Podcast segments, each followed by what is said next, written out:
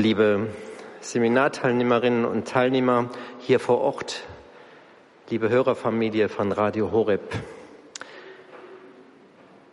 Mit dem Pfingstereignis in der Apostelgeschichte beginnt die Zeit des Heiligen Geistes und die Zeit der Kirche.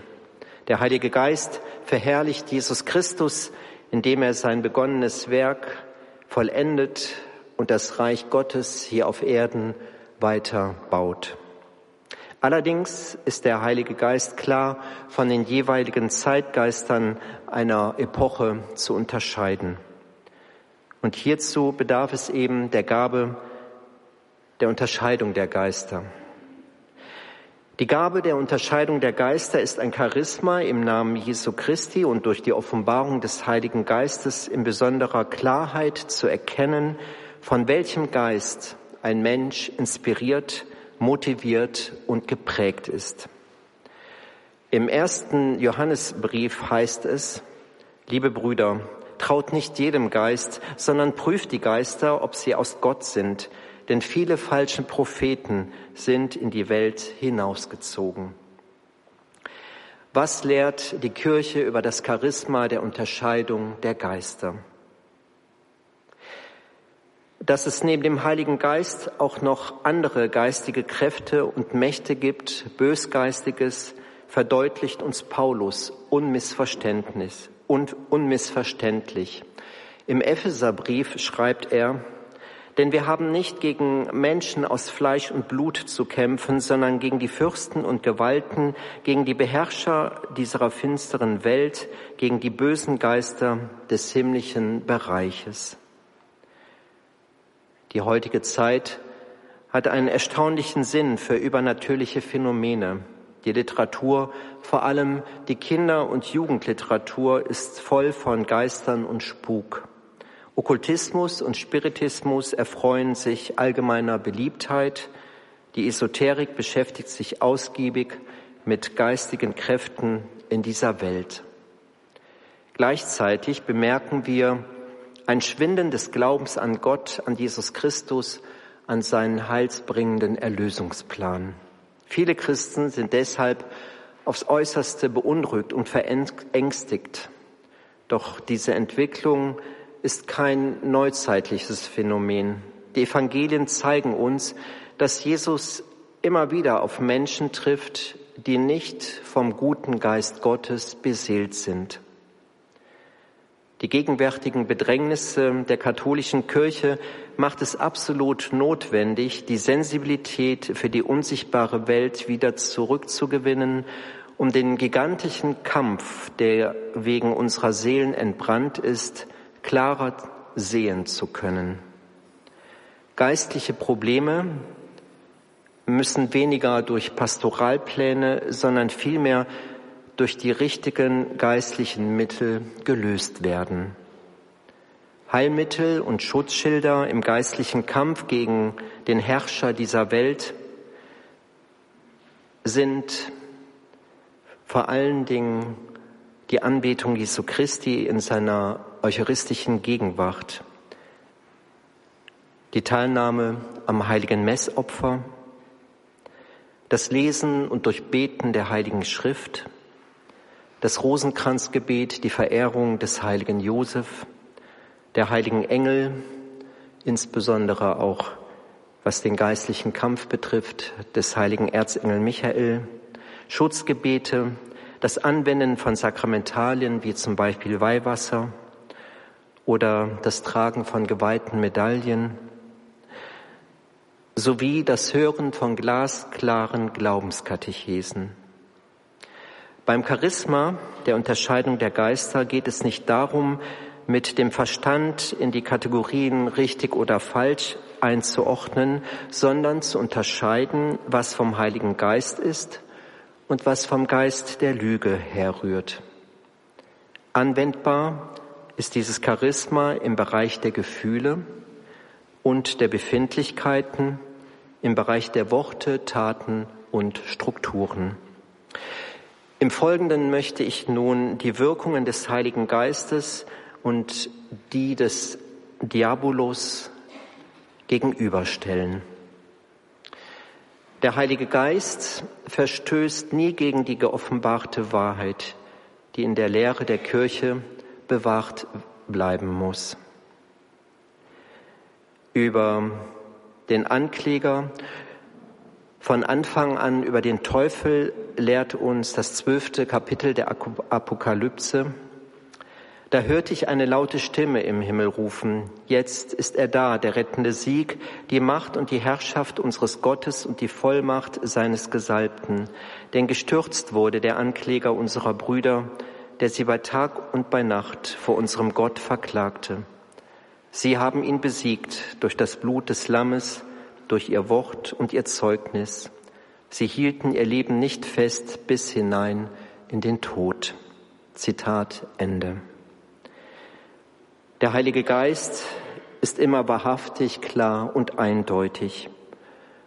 Mr. Dunkel vernebelt durch lange und unklare Reden, agiert durch die Hintertür und ruft Neid und Eifersucht hervor, Spaltung, Eitelkeit, Stolz, Habsucht, Völlerei, Trägheit und Wollust. Der Heilige Geist ist ein Geist des Lebens und der Liebe. Der Teufel nimmt die Freude, insbesondere die Freude am Herrn, hält nieder und zerstört das Gute. Der Heilige Geist hingegen, der fördert Talente, sieht das Gute und gibt dem Leben Raum. Die Schlange zerstört das Leben und manifestiert sich durch Kritiksucht. Dagegen baut der Heilige Geist immer auf, freut sich am Guten und erträgt das noch Unerlöste. Satan hält die Würde des Menschen niedergedrückt. Der Heilige Geist schenkt Entfaltung und lässt uns zu dem werden, wozu wir von Ewigkeit her bestimmt sind. Menschen, die vom Heiligen Geist erfüllt sind, sehen das Gute, loben und sind eine Wohltat für ihren Nächsten. Die Gegenseite, das Bösgeistige entmutigt, macht klein, depressiv und lässt uns grübeln und resignieren. Der Heilige Geist entgegen, er führt zu klaren Entscheidungen, fördert das Leben, schenkt Vertrauen, fördert die Güte und das Wohlwollen. Die Schlange aber hetzt, blockiert, treibt in die Verzweiflung, in die Depression und drückt uns mit dem Rücken gegen die Wand. Der Heilige Geist hingegen verleiht Ruhe und Kraft und Sicherheit, ordnet das Chaos, lässt Zeit zum Reifen und Wachsen, handelt in der Regel nicht gegen Naturgesetze und die göttliche Ordnung. Der Diabolos, der Durcheinanderwirbler, hingegen produziert Chaos und ist von hochintelligenter Natur. Er lässt sich nur durch die Demut und Reinheit der Jungfrau Maria besiegen. Sie ist die Frau, die der Schlange den Kopf zertritt. Der Heilige Geist führt den geraden Weg, überfordert nicht, baut keinen Druck durch Ungeduld auf. Satan hingegen haut uns unsere Fehler wie einen nassen Waschlappen um die Ohren und erhält uns die Vergrößerungslupe über unsere Sünden, besonders vor dem Empfang des Sakramentes der Versöhnung, um uns zu entmutigen und nutzt unsere Scham und Angstgefühle, um uns zu blockieren ganz offen und frei in der heiligen Beichte zu sein. Ein geisterfüllter Hirte sieht alles, übersieht vieles und korrigiert entschieden weniges. Der Heilige Geist gibt Anstöße zum Tätigwerden, weckt auf, macht hellhörig, sensibilisiert für die Sünde und führt immer zu Jesus Christus. Sein Gegenspieler führt in die maßlose Übertreibung, auch in der Frömmigkeit, stiftet Unfrieden und, und hinterlässt Verzweiflung. Was bedeutet es in der Frömmigkeit zu übertreiben? Wenn der Teufel einen Christ, eine Christin eben nicht durch Sünde aufs Glatteis führen kann, dann führt er die Frommen eben in die Übertreibung hinein und überspannt ihr religiöses Leben, ihr Beten und dann fallen sie auch kräftig auf die Nase. Der Heilige Geist hat immer das Heilige und das Wesentliche im Blick. Er führt zum Kerngeschäft. Er zeigt auf, was Gott tut, wer Gott ist und was Gott will. Er führt zu der Erkenntnis, das Eigentliche tut Gott. Und daher dürfen wir auch eine gewisse Freude und Gelassenheit als Christen in unserem Leben aufweisen. Satan hingegen raubt uns den letzten Mut und verstrickt uns immer wieder in Nebensächlichkeiten und Diskussionen. Auf dem Weg der Umkehr schenkt der Heilige Geist Reueschmerz, lässt aber immer die Tür offen zur Umkehr, zur Heimkehr zum Vater.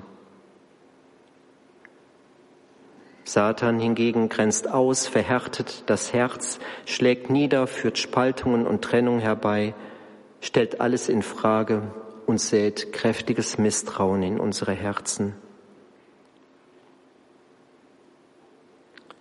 Der Heilige Geist hingegen schenkt Vergebung und Versöhnung und eine größere Liebe zu Jesus Christus und zum Nächsten.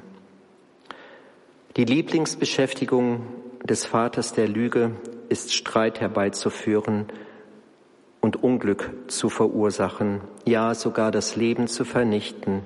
Er lähmt das Gebet, versperrt den Weg zum Herzen Gottes und lässt uns vor allen Dingen gegen Gott rebellieren.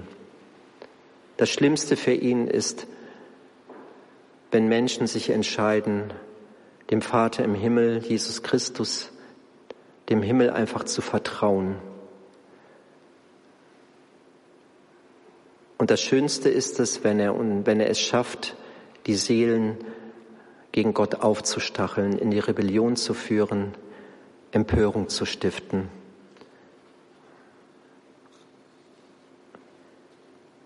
Der Heilige Geist ist die Quelle des geistlichen Lebens und definitiv ist seine Gegenwart und sein Wirken in den Sakramenten der Kirche anzutreffen. Die Schlange hingegen täuscht das Gute vor und erkennen lässt sie sich langfristig an ihren negativen und schlechten Früchten. Als Mörder von Anfang an propagiert der Teufel die Selbstbestimmung auf Kosten des Lebens anderer. Der Heilige Geist ist ein Geist der Freundlichkeit, ein, ein, ist ein Geist der Freundlichkeit und baut gewaltfrei und ohne Missbrauch Beziehungen auf zu Gott, zur Kirche, zum Nächsten und zu mir selbst. Die Schlange hingegen führt zur Ich-Bezogenheit, verletzt, überfordert und belastet Beziehungen. Durch das Wirken des Heiligen Geistes werden wir bereit zu dienen, erkennen wir den Ernst der Situation, ohne dabei die Freude zu verlieren. Der Heilige Geist schafft Vertrauen, schenkt immer wieder einen Neuanfang insbesondere im Sakrament der Versöhnung. Er stiftet Gemeinschaft, schenkt Erlösung, verbreitet Frieden, er sehnt das, was Gott jetzt tun will. Die Wirkungen des Heiligen Geistes sind belebend und niemals vernebelnd und ermüdend. Im achten Kapitel des Johannesevangeliums lesen wir über den Vater der Lüge. Ihr habt den Teufel zum Vater und ihr wollt das tun, wonach es eurem Vater verlangt. Er war ein Mörder von Anfang an und er steht nicht in der Wahrheit, denn es ist keine Wahrheit in ihm. Wenn er lügt, sagt er das, was aus ihm selbst kommt, denn er ist ein Lügner und er ist der Vater der Lüge.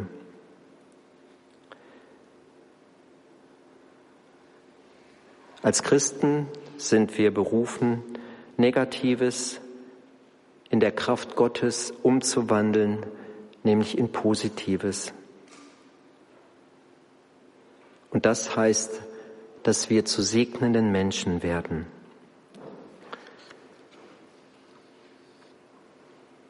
Zwischen Gott und seinem Widersacher besteht eben eine Kampfsituation, die bis zur Wiederkunft des Herrn bestehen wird.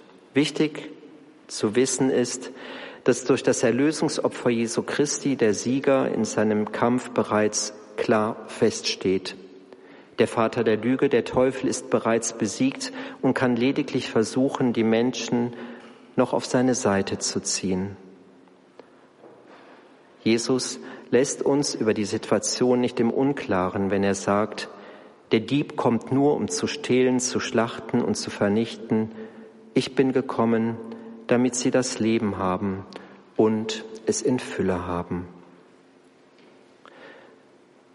Schauen wir noch ganz kurz auf den heiligen Ignatius von Loyola, den Gründer des Jesuitenordens. Er wird sehr häufig herangezogen um die Gabe der Unterscheidung noch einmal zu verdeutlichen und auch zu erklären. Ignatius lag verletzt im Hospital und brauchte eine sehr lange Zeit der Genesung. Und er las zwei Arten von Literatur. Die eine Literatur, die war kurzweilig. Es ging, ging da um Kriegsgeschichten oder um Heldensagen sozusagen.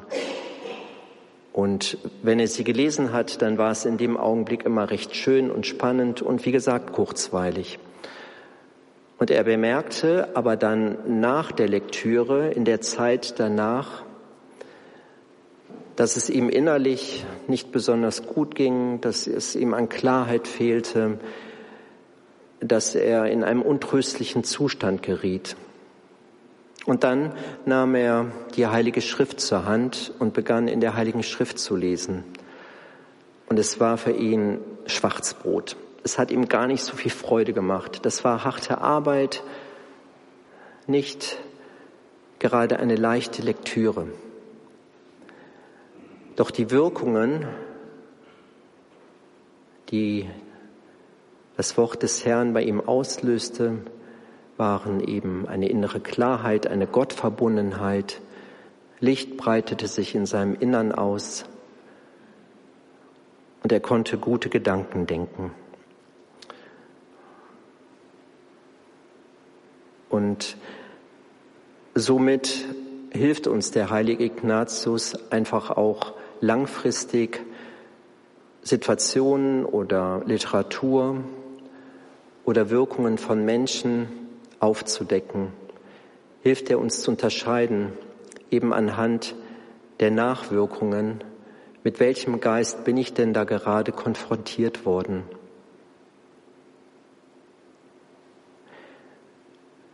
Grundsätzlich und abschließend möchte ich sagen, Satan hat es nicht verdient, dass wir ihm Beachtung schenken.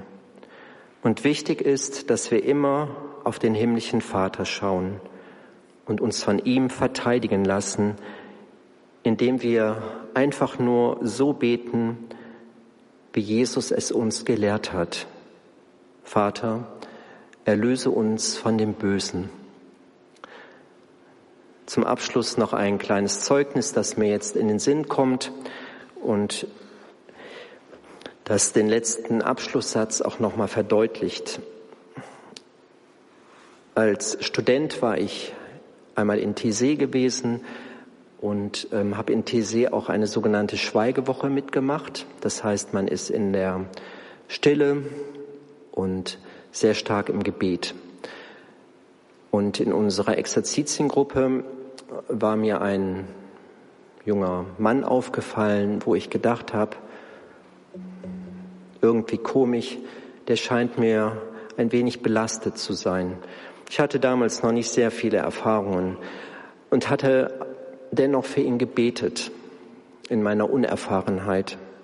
Und eines Abends hatte ich furchtbare Ängste bekommen.